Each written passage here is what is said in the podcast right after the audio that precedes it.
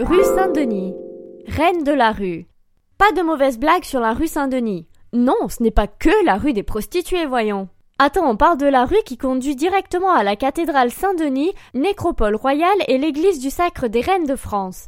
Alors oui, Mylène et ses copines sont toujours là à habiller la rue pavée entre deux sex shops, mais c'est aussi une rue vivante à explorer pleine de boutiques de vêtements et de restaurants. Buzzy Tip. Petit rappel utile. Depuis la loi sur la prostitution en 2016, le client d'un achat d'actes sexuels est sanctionné de 1500 euros d'amende.